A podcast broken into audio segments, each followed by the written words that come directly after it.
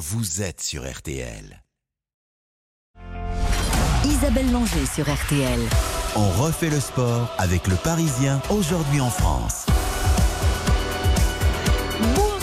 Tous. Comme chaque dimanche, le service des sports vous accompagne jusqu'à 23h. Dans 45 minutes, je passerai le flambeau à la joyeuse équipe de RTL Foot. Auparavant, dans un instant, nous prendrons la direction de Courchevel pour les mondiaux de ski. Le Suisse Odermatt a remporté la descente ce midi. Nous serons en ligne avec Johan Claré, le doyen de l'équipe de France. A dû se contenter d'une 23e place, mais il a certainement savouré l'ambiance pour ces derniers mondiaux. Le coup de chapeau du jour pour la biathlète Julia Simon qui a remporté son premier titre de championne du monde en poursuite. Et puis nous retrouverons notre nouveau consultant rugby Olivier Magne au lendemain de la défaite du 15 de France en Irlande. Premier revers après 14 victoires consécutives pour les Bleus. En fin d'émission, je vous invite à découvrir un champion du monde, le boxeur Arsène Goulamirian. Un destin hors du commun que- qui ne vous laissera pas indifférent. Pour m'accompagner ce soir, Benoît Lallemand, le patron du service des sports du Parisien aujourd'hui en France, notre partenaire. Bonsoir Benoît. Bonsoir Isabelle, bonsoir à tous. Qu'est-ce qui vous a marqué ce dimanche? Qu'est-ce qui m'a marqué ce dimanche? Eh bien évidemment d'abord euh, la descente au mondiaux de ski alpin, c'était une descente magistrale, magnifique, avec un champion du monde de descente extraordinaire. Je sais pas suis si- Sodermatt. Le Suisse Odermatt, je ne sais pas si on mesure à quel point il a maîtrisé son sujet sur une piste très compliquée, avec, vous l'avez dit, euh, les adieux aux mondiaux de Lamigno, et puis du biathlon évidemment, puisque la performance de Julia Simon euh, est elle aussi remarquable. Pour commencer, les résultats de l'après-midi en football. Bonsoir Quentin Vasselin. Bonsoir Isabelle, bonsoir à toutes et à tous. Il y avait six matchs comptant pour la 23e journée de Ligue 1. Ça vient de se terminer à la Beaujoire. Oui, et Nantes s'impose 1-0 contre Lorient. De bon augure pour les hommes d'Antoine Comboiré à quelques jours du déplacement à Turin pour y défier la Juventus en Europa League. Plus tôt dans la journée, Rennes a perdu 3 buts 1 à Toulouse, une quatrième défaite de suite à l'extérieur qui permet à Lille, vainqueur de Strasbourg 2-0, de prendre la cinquième place du classement. Ils ne sont plus qu'à 6 points du podium, les nordistes. Euh, pour la lutte pour le maintien, Quentin, désolé. Victoire importante de Montpellier contre Brest. Succès 3-0 euh, donc des hommes de Michel Derzakarian de retour sur le banc héroltais. Une victoire qui permet à Montpellier de passer devant son adversaire du jour et qui prend 5 points d'avance sur la zone rouge. Et la, après- zone, la zone rouge qui se rapproche pour 3. Défait 4-0 à Reims dans le derby de Champagne haut en bulle, n'est-ce pas? 15e match sans défaite euh, en Ligue 1 pour Will Steele sur le banc rémois. Et enfin, duel de cancre entre Angers 20e et Auxerre 19e. Score final partout. Les Auxerrois ont raté un pénalty à la dernière minute. Angers reste dernier avec, 20, avec 10 points. Auxerre 19e compte 15 points, 4 de moins que 3 qui est premier non relégable. Après le naufrage d'hier, peut-être une éclaircie pour le PSG. Oui, euh, Benoît Lallemand pourrait nous en dire peut-être un peu plus, mais Kylian Mbappé s'est entraîné aujourd'hui, entraînement collectif euh, au lendemain de la défaite 3 buts 1 à Monaco. Le huitième de finale, euh, c'est mardi contre le Bayern Benoît Lallemand. Est-ce qu'on a eu le chance de voir Kylian euh, dans cette équipe? Et ben, l'espoir existe, l'espoir subsiste. Effe- Effectivement, il s'est entraîné euh, aujourd'hui. Euh, le, le staff médical avait prédit trois semaines d'indisponibilité. Il semble qu'il se soit remis un peu plus vite et que si tout va bien, c'est-à-dire que s'il n'a pas de douleur entre euh, aujourd'hui et mardi, il sera dans le groupe et donc très probablement sur le banc. Nagelsmann a fait comme si Mbappé euh, allait jouer, et pareil pour Messi. Donc le Bayern euh, ne sera pas surpris si Kylian est sur la pelouse euh, mardi. À 20h45, Lyon reçoit Lens et c'est bien évidemment à suivre dans RTL Foot à partir de 20h avec Eric Silvestro, Xavier Domergue, Johan Rioux et Baptiste Durieux. RTL. On refait le sport. Marco Odermatt, le prodige du ski mondial. Il a découpé l'éclipse. Il a découpé l'éclipse. Marco Odermatt est arrivé. 0,9 d'avance pour le Suisse. Monstrueux. C'est incroyable. Ma manche était parfaite. J'ai j'ai fait tout. Je prends le risque. euh, Le matériel, ça marche aujourd'hui. et Oui, c'est un show parfait. Marco Odermatt, champion du monde de descente, son premier titre mondial. Le Suisse pouvait être satisfait et Alexandre Pasteur et Luc Alphand sur France 2 se casser la voix car c'est vrai qu'il nous a impressionnés aujourd'hui. Bonsoir Serge Puyot. Bonsoir. Correspondant de RTL dans les Alpes, vous étiez à Courchevel, vous aviez bien de la chance ce matin, Serge, à l'arrivée de cette piste de l'éclipse. Quelle course d'Odermatt? Ah oui, Marco Dermat a écrasé la course sur la piste de l'éclipse et son jeu d'ombre et de lumière. Eh bien, le Suisse a réalisé une descente parfaite, laissant derrière lui l'autre grand favori, le Norvégien Alexander Amott Kilde, à 48 centièmes, s'il vous plaît, et le Canadien Cameron Alexander à 89 centièmes. Euh, Marco Dermat a expliqué après la course euh, qu'il avait été frustré de sa quatrième place en Super G et qu'il voulait aujourd'hui apporter une réponse. Eh bien, c'est chose faite et de manière. Il a vraiment survolé cette descente. Euh, le Français Maxence Musaton prend lui une belle sixième place, alors qu'au départ il n'était que remplaçant dans l'équipe de France. Euh, c'est suite au forfait de Cyprien Sarrazin qu'il a pu disputer la course. Musaton termine à seulement 15 centièmes du podium. Mais eh vous voulez en parler, euh, Serge Puyon. On va l'écouter, Maxence Musaton, avant de revenir sur la performance d'Odermatt.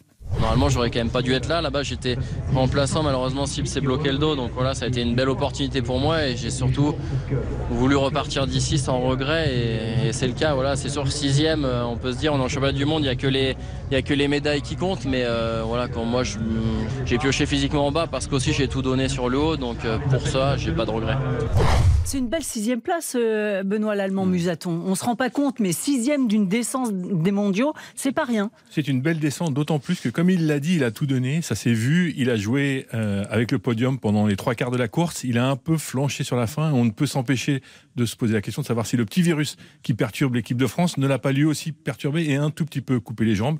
C'est bien dommage parce que euh, sinon, sur les trois quarts de la, de la course, il a vraiment joué le jeu et été à la hauteur. Marco Dormat, quel champion Mais quel champion C'était incroyable ce qu'il a fait. C'est totalement incroyable et Jean-Michel en face pour confirmer. Ah, Jean-Michel Rascol nous a rejoint pour parler rugby, mais comme Jean-Michel est, multiterrain, il a regardé aussi, il a un don d'ubiquité, il a regardé Courchevel ce matin. J'ai vu cette descente euh, incroyable du dossard numéro 10. Bon, euh, c'est le vainqueur du classement général de la Coupe du Monde. Il a gagné quand même six épreuves cette saison en Coupe du Monde. Il a un sens de la trajectoire que n'ont pas les autres, et c'est à ce titre qu'il a gagné ce matin. Oui, alors on notera que c'est sa première victoire dans la, en descente. Hein. Il n'avait jamais gagné en descente, donc euh, euh, pour une première victoire, il n'y avait pas plus bel endroit que Courchevel, que les Mondiaux et que l'Eclipse. Et je n'ai pas personnellement de souvenir de beaucoup de descentes aussi maîtrisées que celle-ci. Euh, franchement, c'était un, spectacle pardon, très très rare. Et c'est le premier titre de, mondial de sa carrière à 24 ans. Je pense qu'on part pour un petit, euh, une petite domination à la Marcel Hirscher de, de Marco Normat. Serge Peuillot, vous vous êtes régalé vous aussi avec cette descente sur l'éclipse ah oui, c'était fabuleux. Grosse ambiance en ce dimanche. Il y avait beaucoup de monde. Euh, temps merveilleux. Euh, les cloches à vaches, les célèbres clarines qui s'agitent dans les tribunes. Euh, c'était vraiment la grande fête du ski, la, fête qu'on espérait lors de ces championnats du monde. Elle était bien présente là ce dimanche. Et c'est vrai qu'on a vécu une course magnifique parce qu'on a vu les, coureurs arriver sur ce mur, hein, le mur des braves, l'appelle-t-on. Et il porte bien son nom parce qu'il faut être très brave pour descendre ce mur avec une pente une pente euh, à l'ombre, euh, gelée, et donc effectivement, il fallait avoir un gros cœur euh, pour tous les descendeurs aujourd'hui, et ça a été un magnifique spectacle. J'ajouterais à propos de ce spectacle que pour ceux qui n'ont pas la chance, comme Serge et comme beaucoup d'autres, d'être sur place, la télévision a fait beaucoup de progrès, et aujourd'hui, le, drone permet de suivre le ski alpin d'une manière vraiment à la fois spectaculaire, très réaliste, et c'est ce qui manquait à cette discipline ces dernières années. Et là, franchement, les progrès sont, euh, il faut les souligner, ils sont vraiment importants, et ça Aujourd'hui, le ski est à nouveau une discipline télévisuelle et c'est tant mieux. Et du coup, on comprend un petit peu mieux aussi les difficultés, ce saut qu'il y a à faire. les pentes aussi, on entend même les bruits des, des, skieurs qui souffrent pendant cette descente. C'était 1 minute 47 d'effort pour le, vainqueur Odermatt. Et à mi-cours, souvent, on entendait les, skieurs hurler de douleur sur leurs cuisses qui chauffaient parce que la descente, elle était d'une dureté euh, incroyable. Il y a une chose importante à, à savoir, c'est qu'on ne se rend pas compte ce que ça représente pour la Suisse. Euh, c'est comme si nous, on avait à nouveau gagné la Coupe du Monde de football. Avoir un descendeur, l'épreuve reine, un champion du monde comme ça, un, champion exceptionnel avec une dimension et un costume très très large comme ça, capable de gagner dans toutes les disciplines, c'est avoir gagné en France la Coupe du Monde de foot. D'ailleurs, il y en a certains qui l'ont surnommé déjà le fédéraire du ski. Ils n'ont pas tout à fait tort. Serge Peuillot, euh, on va revenir sur cette première semaine des mondiaux euh, avec un Alexis Pinturo qui nous a enchanté. On le rappelle, hein, or en combiné et le bronze en super G. Euh, il vous a impressionné lui aussi, parce qu'à chaque fois, vous avez eu la chance d'être sur place. Ah oui, le grand bonhomme de cette première semaine, c'est bien sûr Alexis Pinturo. Euh, L'air de Courchevel lui a fait du bien. Hein. Euh, deux médailles en deux courses pour l'enfant du pays, un titre de champion du monde en combiné et une médaille de bronze en Super G. Il a fait le plein, un résultat quasi inespéré car lui-même euh, reconnaît qu'après son début de saison très discret, il ne se voyait pas forcément briller autant à la maison. Pour être totalement franc, c'est pas quelque chose à laquelle je pensais. Quoi. Il pouvait y avoir euh, ce, rêve d'une certaine manière hein, de, se dire ah oui ce serait formidable de pouvoir accomplir de, un tel résultat à la maison, mais il y a tellement une grosse différence entre le rêve qu'on peut, qu'on peut avoir et la réalité de ce qu'on peut faire que j'étais très loin euh, de me mettre ces ambitions en tout cas. Pour autant, j'avais toujours une certaine confiance en moi de me dire que j'étais toujours capable de skier vite. D'être capable au plus profond de moi-même de, de, rivaliser avec les meilleurs, ça, ça c'était toujours là. Impressionnant Pinturo quand même, Benoît Lallemand. Oui, impressionnant parce que comme il le raconte, il revient de très très loin. On se demandait s'il avait encore du plaisir à skier, s'il avait encore la force et l'énergie pour aller chercher tout ce qu'il faut pour, euh, pour être en, forme le jour J.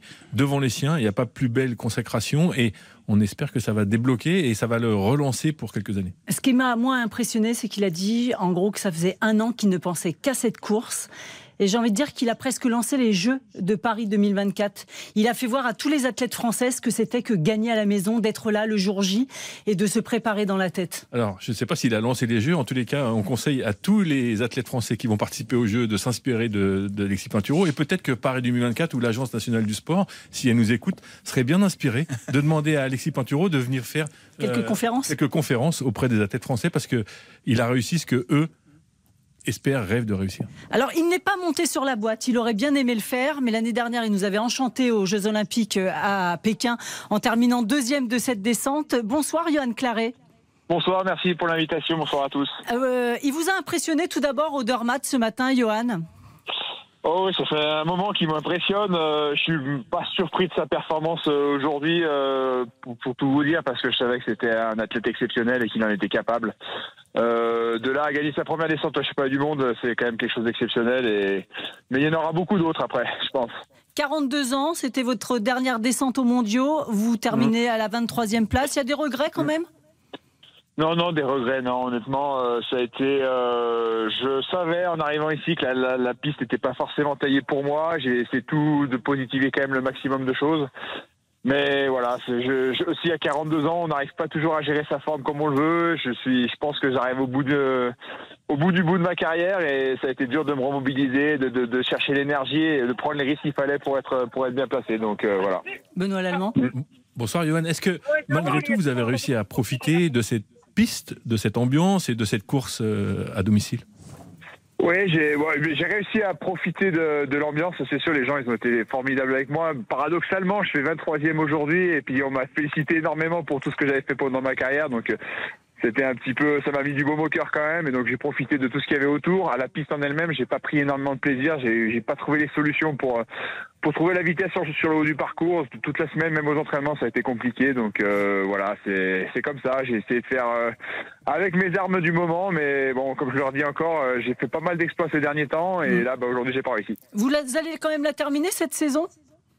Oui, je vais la terminer. Il me reste trois courses de Coupe du Monde. Euh, je vais la terminer parce que je m'étais engagé à la terminer et puis parce que j'ai envie encore de vivre quelque chose avec euh, avec le groupe, avec l'équipe. Pour remercier aussi un petit peu les coachs euh, pour que, faire une dernière aventure jusqu'à la fin. Je vais faire ça sans pression, ça c'est sûr. Je vais pas avoir énormément d'objectifs, mais au moins prendre du plaisir et puis quand j'aurai franchi la ligne après en, en Andorre, bah, je serai content d'avoir fini cette carrière, quoi. De quoi vous êtes le plus fier, Johan Claret? Euh, d'avoir réussi tout ça sur le tard, d'avoir fait, fait tout ça, toutes euh, mes grosses performances, ma médaille mondiale, ma médaille olympique, tous ces podiums sur, euh, sur vraiment, je pense que je l'ai pas fait avec que du talent, je l'ai fait aussi avec beaucoup de travail et d'abnégation parce que j'ai eu des, un début de carrière qui était compliqué et je me suis battu jusqu'au bout, donc ça j'en suis très fier. Benoît? Où est-ce que vous êtes allé chercher, Johan, cette, force, cette énergie pour, pour atterrir sur le podium à Kitzbühel fin janvier, au bout d'une course magnifique et, très bien maîtrisé. Vous disiez que euh, après 40 ans, ça devenait compliqué de prendre des risques. Où est-ce que vous êtes allé chercher tout ça? Euh, je sais pas. Celui-là, je sais pas où je suis allé chercher. Autant à, à Val au mois de décembre, j'ai fait podium. J'étais plutôt en forme et je, la piste, je la sentais plutôt bien. Kitzbühel, c'était difficile. J'étais dans une période un peu, un peu compliquée. Kitzbühel, faut aussi, il faut s'engager énormément. Le temps était pas au, beau fixe. je, je vais chercher au plus profond de moi-même parce que c'est une piste aussi que j'adore. Par contre, Kitzbühel, je sais que c'est mon rendez-vous aussi de l'année au niveau de la Coupe du Monde. Donc, euh, voilà, je suis allé, je suis allé chercher une dernière fois euh, le, le, tout ce que j'avais comme euh, comme engagement et puis euh, mais j'arrive pas à le faire tous les jours. C'est ça qui est compliqué à mon âge et j'ai réussi à le faire Kitzbühel, c'était déjà c'était déjà beau. J'aurais préféré le faire ici peut-être, mais bon, on choisit pas. Ce sera quoi l'avenir, Johan Claret? L'avenir, je sais pas trop. J'ai deux, deux, trois pistes un petit peu au niveau des médias, sur aussi au niveau de ma station chez moi, mais je peux pas trop en dire pour l'instant. Hein. Mais à Tignes, exactement, à Tignes. Donc, je vais essayer un peu de de, m'engager un peu au niveau de ma station et puis, euh, puis pour le reste. Pour l'instant, je vais prendre un petit peu de temps pour moi, euh, une fois que ça sera fini, et puis après on verra. Benoît? Vous le disiez, il vous reste trois descentes, trois, trois courses. Il y a deux descentes et un super oui, deux descentes, un super G, pardon, trois, trois courses. La dernière course, euh, vous, vous l'appréhendez ou ce moment où vous allez ranger définitivement ces skis de descente?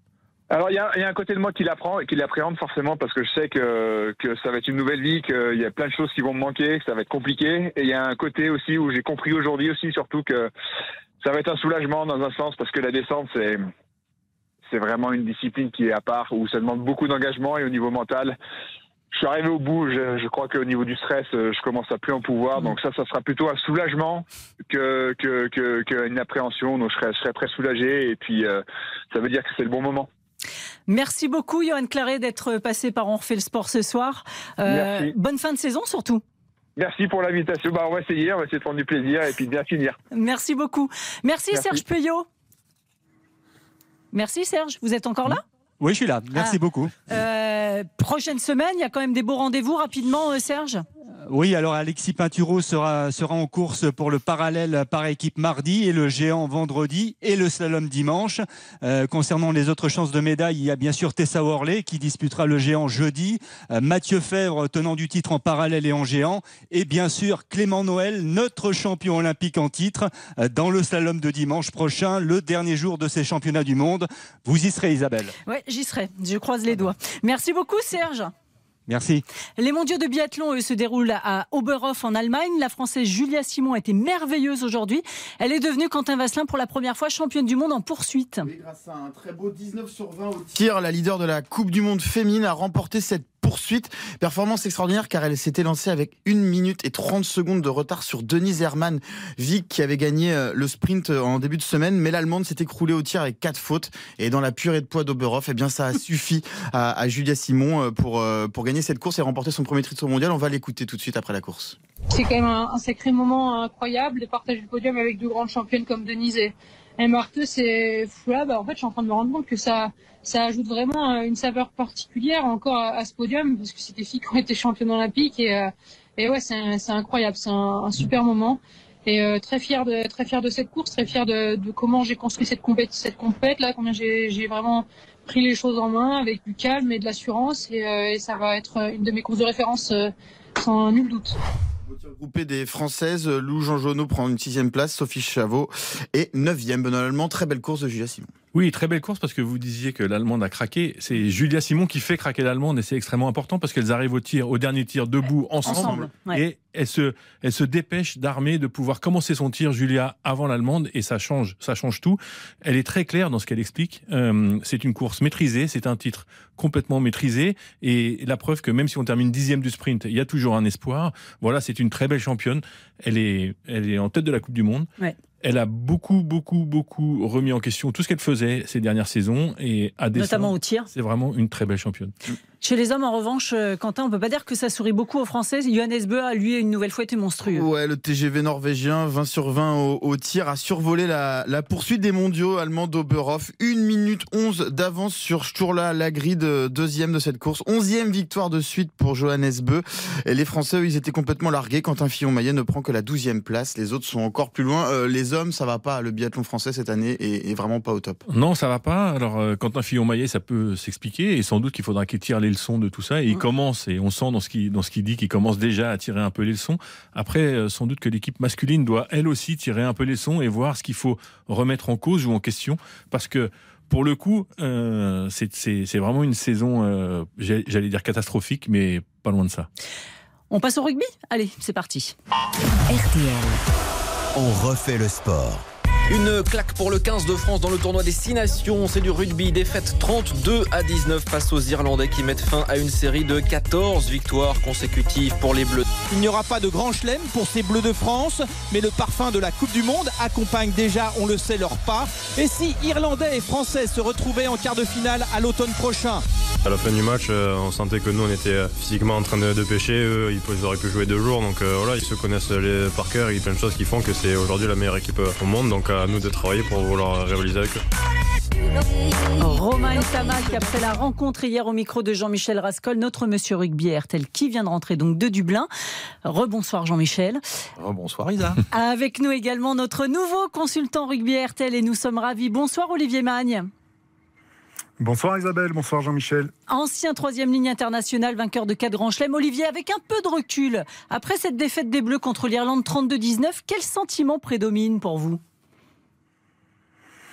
Ah, écoutez, euh, c'est un sentiment euh, partagé, celui évidemment euh, que la victoire des Irlandais est amplement méritée, au vu de la démonstration qu'ont pu faire évidemment les Irlandais face à, notre équipe de France. Mais en même temps, notre équipe de France, je pense, prend une, petite claque au meilleur des, moments, avant de, basculer évidemment sur la fin de ce tournoi et surtout sur la, sur la Coupe du Monde. Donc c'est ça lui permettra, je dirais, cette équipe de France de, constater peut-être les manques qu'elle a sur le plan offensif pour lui permettre de rivaliser avec cette équipe d'Irlande qui évidemment l'une des meilleures du, monde. Jean-Michel? En tout cas, c'était un grand match de rugby. La première mi-temps fut exceptionnelle. Les Français avaient réglé leurs petits problèmes de discipline. Hein. Il y a eu sept pénalités contre eux au cours de ce match. Contre 18 contre l'Italie, on le rappelle. Hein. Exactement. Et euh, ce match a tenu toutes ses promesses, mais a aussi montré, non pas le gouffre, mais cette petite euh, rivière qui existe entre le 15 de France et le 15 d'Irlande, qui est intouchable. Alors, la raison, c'est quoi? C'est qu'il y a 9 joueurs du Leinster dans cette équipe d'Irlande. C'est bien ça, euh, Olivier. Ils jouent toute l'année ensemble, leurs familles se connaissent et ils disputent moins de matchs, surtout, que les joueurs français. Exactement, oui. C'est cette équipe euh, irlandaise, en fait, elle est, elle est je dirais, l'émergence hein, de, beaucoup de, compétences, notamment de la part des provinces irlandaises, qui se regroupent euh, ensemble pour euh, justement faire cette équipe euh, nationale. Et évidemment, il y a une, forte, il, y a, une forte importance de ces joueurs du Leinster qui, composent cette équipe irlandaise, et ça permet d'avoir une, cohésion collective vraiment impressionnante avec, on l'a vu sur le match, une, cohésion millimétrée quasiment, avec des, directions de course, des temps de départ, des, des passes au millimètre, qui permet à cette équipe véritablement de euh, de très très bien jouer et de, faire face à toutes les situations. Et euh, voilà, c'est une équipe irlandaise qui, euh, qui joue un rugby quasiment parfait et qui permet pas finalement à l'équipe adverse de, de la battre. Donc c'est, je dirais, une organisation générale qui fait que ce pays émerge au plus haut niveau malgré un nombre de licenciés quand même assez réduit. Benoît Lallemand. Bonsoir Olivier, vous, vous pointiez les manques de l'équipe de France face à cette équipe d'Irlande intouchable ou presque. Quels sont-ils ces manques? Alors, on a vu ce qui nous a, on a vu une équipe de France qui sur le plan de la conquête a été quand même plutôt bonne, euh, vraiment euh, euh, même au-dessus de cette équipe irlandaise. On a quand même piqué pas mal de ballons sur la, touche défensive aux Irlandais. On a eu nos ballons sur les mêlées. Maintenant, c'est dans l'exploitation de ces ballons. C'est-à-dire que sur le plan offensif, on a manqué, me semble-t-il, un petit peu de créativité pour surprendre ces Irlandais et pour les battre de manière un petit peu plus décisive, sans pour autant faire énormément de temps de jeu. Il aurait fallu sur nos, nos ballons offensifs être plus plus pragmatique, plus efficace, essayer de franchir ce rideau euh, défensif un petit peu plus vite pour nous permettre d'être dans des situations où on peut marquer un petit peu plus rapidement. Donc c'est vrai que cette équipe de, France, elle a pas trop mal joué. Euh, le match, il était plutôt intéressant de son côté, mais ça a manqué de, franchissement pour véritablement inquiéter cette équipe d'Irlande. Jean-Michel Rascol. Est-ce que c'est un coup d'arrêt? On sait que dans 15 jours, il y a un France-Écosse au Stade de France, qu'ensuite il y aura un déplacement à Twickenham avant de recevoir le Pays de Galles. Est-ce que le 15 de France euh, est dans un temps euh, difficile ou au contraire il va très vite rebondir? Je pense à, la deuxième réponse, euh, Jean-Michel. je pense que ce 15 de France va vite rebondir euh, pour deux choses. Parce que, évidemment, au bout de 14 victoires d'affilée, la défaite, elle est nécessairement arrivée. Et elle est arrivée contre la meilleure équipe du monde. Donc ça, c'est pas quand même euh, un problème. je pense qu'il y a suffisamment de compétences au niveau du staff technique pour justement régler les, petits soucis que qu'a connu cette équipe de France. Et Et on sait aussi que ces joueurs de l'équipe de France sont de formidables compétiteurs. Il y a un état d'esprit qui est remarquable. Il y a des joueurs qui se remettent en question très très vite. Et je pense que le goût de la défaite a quand même euh, une importance euh, capitale pour le, reste de, la saison, pour ces joueurs de l'équipe de France qui ne veulent pas absolument perdre deux fois d'affilée. Donc on peut s'attendre à une fin de tournoi euh, plutôt, je pense, plutôt positive pour cette équipe de France et je, vois plutôt les choses de cette manière. Illustration de vos propos, Olivier, avec justement ce micro tendu à Anthony Gelonche, le, troisième ligne. Je ne doute pas de la capacité de l'équipe à, se remobiliser pour les, pour les, trois, prochains, les trois prochains matchs. On a trois prochains gros matchs à, faire. Ça sera dès dans, 15 jours on euh, contre l'Écosse au Stade de France, retrouver notre public. Euh, et ça sera un grand moment et on fera tout pour aller chasser cette victoire et, être présent dans le combat. C'est vrai, on espère ne faut pas des Irlandais parce que toutes les équipes se valent maintenant. Euh, Maintenant, dans ce tournoi, ça va être très dur pour eux même de faire le grand chelem, mais s'ils le font, ben, félicitations à eux et, on sera prêt à la prochaine fois qu'on les rencontrera, ça c'est sûr. On sera prêt la prochaine fois qu'on les rencontrera. Ça veut dire que le rendez-vous est pris euh, en quart, le quart de, finale, de, la, Coupe du Monde. Euh, possible, Olivier? Et oui, fort, fort possible. C'est vrai que euh, le quart de finale France-Irlande est, fort probable, euh, au vu évidemment de, euh, des, compositions des poules que, l'on connaît maintenant. C'est un quart de finale qui peut exister. Maintenant, ce quart de finale, il aura lieu en France, donc ça peut changer aussi pas mal de choses. Et je pense que les Français, au vu de, la leçon qui leur a été donnée hier face à ces Irlandais, vont très très bien la retenir et vont pouvoir justement fournir d'autres d'autres armes pour essayer de, de battre cette équipe d'Irlande qui évidemment sera prête.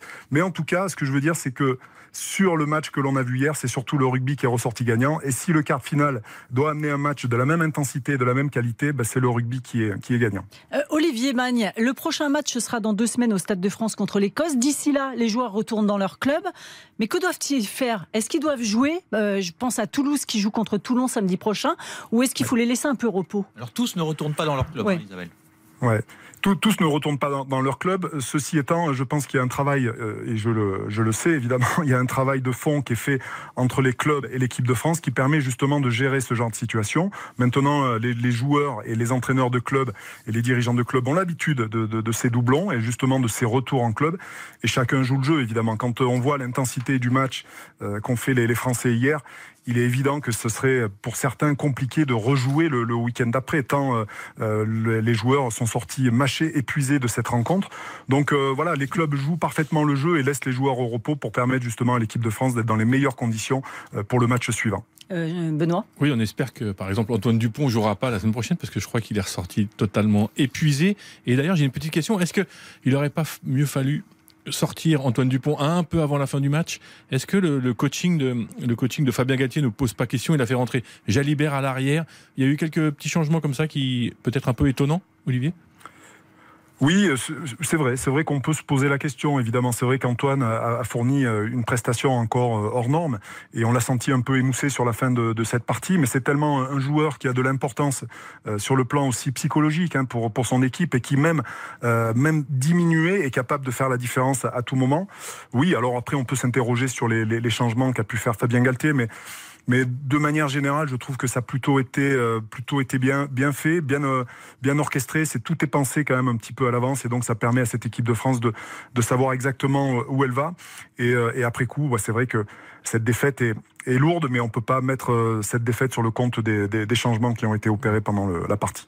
Pour revenir sur Antoine Dupont, c'est vrai qu'il ne s'est pas présenté à la conférence de presse alors qu'il est capitaine. Il était exténué, il a dû récupérer dans les vestiaires de, de, très longues minutes. Il avait pris un coup dans le ventre et il a eu du mal à, à rejoindre ses camarades pour cette euh, soirée euh, irlandaise. Mais la presse britannique loue toutes les qualités de ce euh, jeune capitaine euh, français ce matin. Il, y a d'une part la victoire incontestable, hein, rappelons-le, de l'Irlande, mais aussi la prestation. Il n'a qu'à voir que les, les, réseaux sociaux avec euh, ce geste défensif pour empêcher un, essai irlandais d'Antoine Dupont.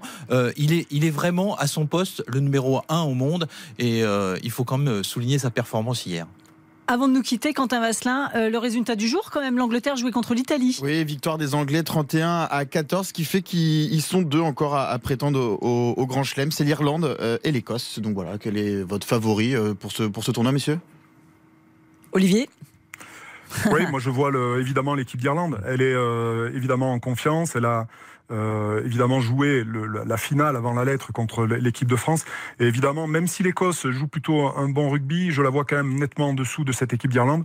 Donc je pense que les portes sont grandes ouvertes pour, pour les Irlandais. Maintenant, euh, il faut que les Français bataillent euh, jusqu'au bout parce qu'on ne sait jamais. On peut, l'Irlande peut passer à côté de son match et l'équipe de France peut aller chercher le, le gain du tournoi quand même. Rendez-vous donc dans deux semaines. France-Écosse, ce sera au Stade de France. Merci Olivier Meragne. Merci beaucoup. À dans deux semaines.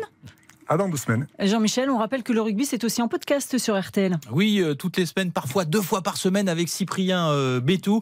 Et puis, on retrouvera euh, Olivier dans ses podcasts. Et bien sûr, à notre micro, Olivier, notre nouveau consultant rugby pour cette saison particulière, une saison de Coupe du Monde. Merci beaucoup. RTL, on refait le sport jusqu'à 20h. L'actualité sportive du week-end, c'est aussi le monde du cyclisme en deuil, malheureusement, Quentin Vasselin. Oui, on a appris le décès de Philippe Crépel à l'âge de 78 ans, ancien coureur professionnel dans les années 70. Philippe Crépel a également créé l'équipe La Redoute Motovecan en, 79. Euh, celui qui se définissait comme un serviteur du cyclisme a également participé à l'aventure de l'équipe La Viclaire. On, lui souhaite euh, à sa famille, euh, on, on Toutes nos condoléances. En tennis, l'Italien Zinner remporte la finale du tournoi de Montpellier. Oui, il gagne en finale contre Maxime Cressy 7 à 0, 7-6-6-3, septième titre de sa carrière à 21 ans.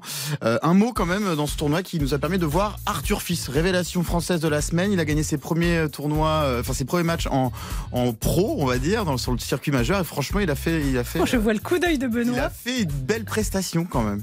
Oui, c'est très bien. Il a gagné deux matchs, quoi, c'est ça? Trois matchs. Trois matchs, ok. Demi-finale quand même. Oui, mais. Non, franchement, il a, il a, il a quelque chose. Franchement, arrêtons de nous emballer trop pour ses performances et laissons-les grandir et, et arriver à un vrai haut niveau. Et puis c'est l'événement de la nuit, la finale du Super Bowl aux États-Unis, Quentin. La finale du Super Bowl avec donc Rihanna qui chantera à la mi-temps de cet événement qui sera suivi par plus de 110 millions de téléspectateurs devant 72 000 personnes. 7 ans hein, que Rihanna n'a pas chanté euh, sur scène, donc on va suivre ça avec intérêt. Finalement, je vois que ça vous fait sourire. vous êtes plus intéressé par le Super Bowl, le match entre les. Non, il est surtout intéressé par les Eagles ou les, contours du Super Bowl. Kansas City ou le retour de Rihanna. Euh, je suis intéressé par tout, donc euh, à la fois par le match et par les par, par, tout ce qui se passe autour. Ambassadeur, mon cher Benoît. Non mais euh, franchement, franchement, c'est un véritable événement. Diplomate. Un show. Diplomate. Normand.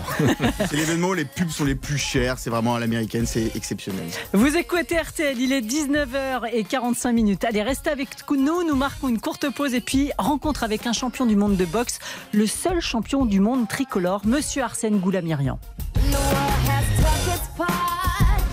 RTL. On refait le sport avec le Parisien aujourd'hui en France. On refait le sport avec le Parisien aujourd'hui en France. Isabelle Langer. Pour terminer cette émission, rencontre avec un champion que certains d'entre vous ne connaissent peut-être même pas. Et pourtant, c'est aujourd'hui le numéro 1 de la boxe en France. Il s'appelle Arsène Goulamirian. Nous l'avons reçu, Jean-Michel, il y a quelques jours. Oui, quelle uppercut médiatique, hein, mm. découverte d'un grand, grand champion. Juste avant d'ailleurs que Tony Yoka annonce son prochain combat contre Carlos Takam, vous comprendrez pourquoi dans l'interview. Arsène Goulamirian, c'est un chemin de vie hors du commun que je vous invite à découvrir. RTL. On refait le sport. Bonsoir Arsène Goulamirian. Bonsoir. Arsène, le grand public ne vous connaît peut-être pas encore en France. Pourtant, vous êtes actuellement le numéro un français de la boxe. Vous détenez la ceinture mondiale WBA des poids lourds légers. Vous êtes invaincu chez les pros. 27 combats pour autant de victoires, dont 18 par KO. C'est ça. Pourquoi on ne vous connaît pas encore très très bien en France? Je sais pas, peut-être euh, ceux qui connaissent et ceux qui suivent vraiment. Et après, je pense que manque, manque, manque de médias par rapport, voilà, faut, savoir que champion du monde, c'était l'équipe de France. Il y a encore 4-5 ans, il y a des, grands champions qu'on le remet un peu plus en avant que la boxe, malheureusement. Malheureusement, parce que quand tu vas dans un pays euh, comme l'Angleterre, on me connaît plus que la France. Quand je vais aux États-Unis, on me connaît plus que la France. Je sais pas, je peux pas vous expliquer exactement pourquoi. Mais euh, en tout cas, moi, voilà, je, je suis là pour la France. C'est mon peuple, c'est mon pays.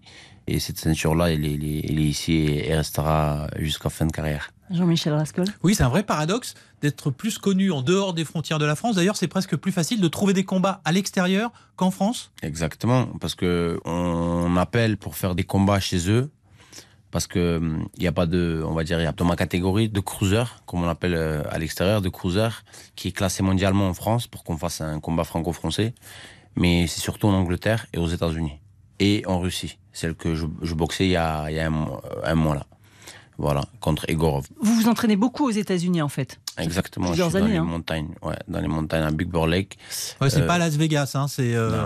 Dans la difficulté. Exactement. Las Vegas, c'est voilà, c'est ceux que qu'ils aiment bien ou qui vivent vraiment là-bas. Mais après, voilà, c'est pas mon point fort du tout, Las Vegas. Dans les montagnes, ça se passe comment alors? Racontez-nous. Mais c'est- déjà, c'est l'altitude. Tu, tu respires mieux et surtout, surtout, t'es enfermé. T'es loin du, on va dire, du, du showbiz. T'es loin de, de Des ton bien-être. Exactement. Et surtout de, de, de, de, de la belle vie, on va dire. Voilà. Je, je veux être enfermé pour avoir plus de faim que, que mon adversaire. Le jour du combat, moi, quand j'arrive au, combat, après les montagnes, c'est comme si je vais en vacances. Vraiment. C'est, voilà, je, je m'arrache là-bas et c'est un défoulement quand j'arrive au combat. Ça veut dire que je, il me reste 36 minutes à faire. 36 minutes pour, euh, voilà, pour finir euh, ma, ma, ma, ma préparation. C'est même 36, pas un c'est 12 combat. rounds, hein, c'est ça Voilà. 36 ça. minutes, c'est la encore, longueur d'un combat. 36, euh, c'est la totalité. Si on finit en- à 3 Voilà. minutes, encore mieux. Mais voilà, c'est c'est un relâchement pour moi. Le technicien dans le casque, il me dit Mais c'est un peu comme Rocky 4. Ah, C'est, mais Rocky, ça a été pris de la réalité, bien sûr. Faut pas oublier que Rocky 1, 2, 3, ça a été pris de la réalité. Comment, comment ça commence, euh, à peu près la vie d'un boxeur et comment malheureusement ça finit. C'est pas, chacun a nos vies différentes, mais c'est, la réalité de, dans, dans le film. Justement, vous parlez de la vie. La vôtre, elle est pas banale. Vous êtes arrivé en France, vous aviez quoi? 7, 7 ans? Sept. Euh, Vous pouvez nous raconter un petit peu, parce qu'avant vous étiez en Arménie avec, vos, avec votre famille, c'est votre maman qui vous a élevé. Exactement. Moi, j'ai perdu mon père euh, très jeune. J'avais deux ans. Après, voilà, j'ai deux grands frères, 10 et 13 ans de plus. La guerre a commencé en Arménie et on est arrivé en France. Voilà, on a été, on a été pris par, à l'époque, par, les personnes qui s'en occupaient. Faut pas oublier que je viens d'une famille très, très pauvre au pays. On n'avait vraiment rien. Et surtout, quand on est arrivé en France, j'ai dormi quasiment deux, trois mois dans, dans les arrêts de bus avec ma famille, le temps qu'on qu'on soit logé. Et je pense que la vie a fait en sorte que je suis arrivé là où je suis arrivé, mais il m'a mis des, des bases. Il m'a dit, voilà, c'est comme ça et c'est toi qui choisis pour, pour, pour mieux vivre. C'était du côté de Toulouse. hein. Exactement. Non, Paris après Toulouse. Et comment vous commencez la boxe? Mais euh, à l'école, déjà, j'étais très hyper actif. Beaucoup de bagarres. Voilà, pendant le récré, à l'extérieur et tout ça. Et j'avais un ami qui faisait de la boxe. Et mon frère, à la maison, ils, en- ils arrivaient plus. Et euh, vraiment, mon frère m'a dit, bon, il m'a dit, tu veux vraiment faire l'homme? Il m'a dit, viens, quand tu vas taper, au moins tu vas être reconnu pour ce que tu fais. Il m'a dit, va faire de la boxe et si tu veux vraiment taper, deviens champion et tape vraiment sur le ring. Mais je vous parle, j'avais 14 ans. À l'époque, on, on écoutait, mais on savait pas ce qu'on allait devenir.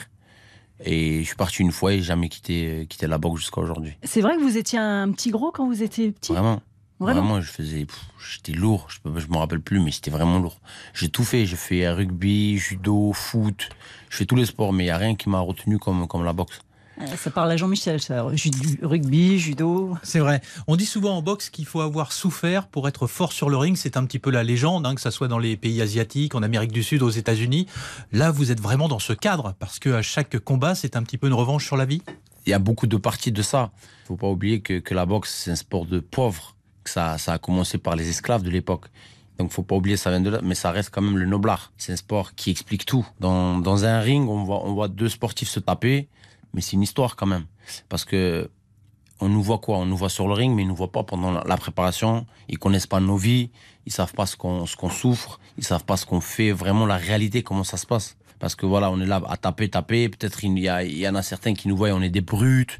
Mais je pense que un boxeur, ça fait partie de l'un des, des gentils de, sur la terre de tous les sports. Parce que à force de taper hein, à l'extérieur, t'as plus de, envie de, de t'enrager contre quelqu'un. Tu veux juste voilà profiter de la vie, rester rester dans ton coin avec ta famille. Mais bien sûr, ça fait partie de la vie que tu as menée jusqu'à présent. Et, euh, et on n'est on pas arrivé parce qu'on avait une famille de ministres ou, ou on sort d'une famille de, de rois. Et on est arrivé de la rue. On a connu la rue avant, avant le sport.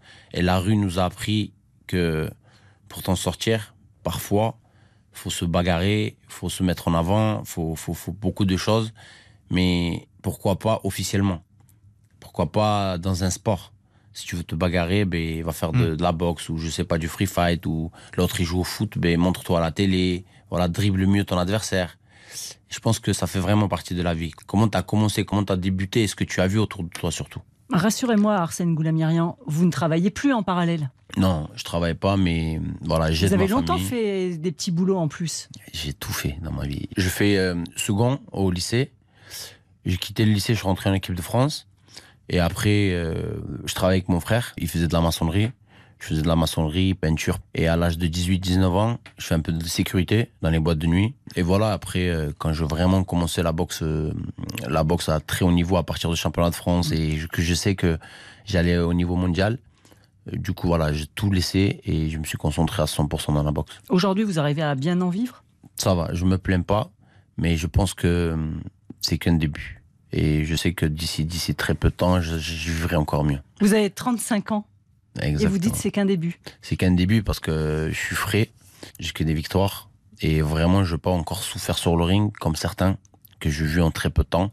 C'est la créature de, du Dieu qui a fait que euh, je suis assez solide dans mon corps et surtout dans, dans mon mental, que je lâche pas. Je m'entraîne très très dur et le ring seul parle. Comme on dit, il y en a qui parlent avant le ring et moi je parle sur le ring et on, on fait la différence sur le ring avec les victoires. Arsène, quel regard avez-vous sur un boxeur très médiatique, sans couronne, Tony Yoka? On a énormément parlé de lui, euh, c'est une star avant même d'avoir- d'avoir gagné quoi que ce soit. Euh, Ça doit être difficile pour vous qui êtes le champion du monde de la boxe française.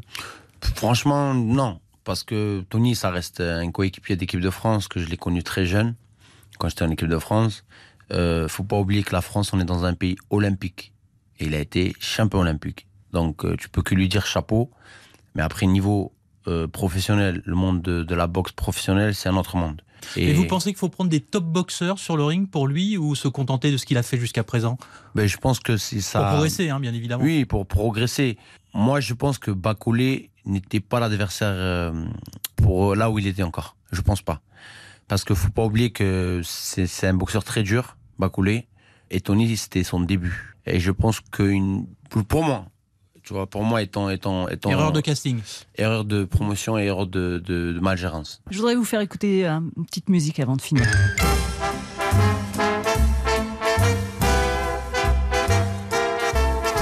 You are the one for me, for me, for me, formidable.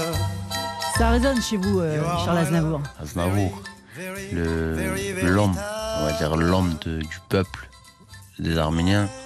Et en France, en France, c'est- grandiose. Je suis rentré en 2008 avec sa chanson à lui, Euh, 20 ans, quand, quand, quand j'avais 20 ans, et j'avais honoré mon mon combat à son, à son à- parce qu'il venait de décéder en fait. Ouais. À sa mémoire. 2018. À sa mémoire, en- exactement. À une semaine avant. Je boxais le, le 20 octobre et je crois que c'était le 14 octobre. Et du coup, voilà, je lui avais, je lui avais Dédié ce combat. dédié ce combat à sa mémoire. Vous êtes encore très attaché à l'Arménie? Très, je viens d'arriver ce matin et vraiment, j'étais reçu comme un roi. Euh, de l'aéroport jusqu'à présidentiel, jusqu'au ministre des Sports. Et, et parce qu'il faut pas oublier, c'est un peuple. En Arménie, on est, on est 12 millions dans le monde, mais on est 3 millions et demi en Arménie. Et, et quand on a un champion du monde d'origine arménienne à l'extérieur, c'est un honneur pour eux. Et du coup, j'avais pas le temps de m'asseoir à la maison que dans leur bureau. Vraiment, c'était tous les jours, tous les jours, tous les jours là, tous les jours là. J'étais accueilli un peu partout et vraiment, c'est- un, c'est un plaisir. Ça me fait chaud au cœur pour, pour mon peuple parce que voilà, c'est une peuple qui souffre, qui est en pleine guerre actuellement entre, entre des pays qui, qui, qui, qui se frappent dessus et c'est nous qu'on est en train de souffrir. Donc avec ma présence euh, petit que on va dire je suis dans le monde, que, que toujours quand je monte cette ceinture là, c'est c'est- pour la France et pour l'Arménie aussi, puisque voilà je suis arménien, faut pas oublier. Et entre le, la mère et, et, le père, on, on choisit pas, on défend les deux, on les aime les deux. Et pour moi voilà c'est c'est une réussite d'être français et d'être un arménien. Merci beaucoup, Arsène Goulamirian, d'avoir été Merci avec nous ce soir. Euh, Qu'est-ce qu'on peut vous souhaiter pour le prochain combat? Mais victoire, victoire jusqu'à la fin de ma carrière. Merci beaucoup. Merci à vous. Merci. Et le prochain combat d'Arsène Goulamirian est prévu fin avril, début mai. Avant de nous quitter, Benoît Lallemand, j'imagine que demain, dans les pages sport du Parisien, on se projettera déjà sur le huitième de finale de Ligue des Champions. Oui, tout à fait. Donc avec euh, l'espoir pour Mbappé, avec une euh, bonne interview, une très bonne interview même de Marquinhos, le capitaine du PSG, qui s'est confié notamment sur l'importance de sa famille, avec un peu de Neymar dont on attend beaucoup plus. Il y aura du rugby. On reviendra sur cette euh, sur cette défaite du, du, du, 15 de France. Et puis le portrait de Julia Simon. Merveilleuse chouette championne du monde de biathlon. Merci beaucoup euh, Benoît Lallemand, le Parisien, que les abonnés numériques peuvent lire dès 22h30 sur leur tablette. Merci messieurs, merci Jean-Michel d'avoir été avec nous. Merci Isabelle. Merci Quentin Vasselin, merci à Oriane et Louis pour la réalisation. Dans un instant, vous retrouvez les copains de RTL Foot. Euh, C'est tout de suite à 20h. RTL. On refait le sport.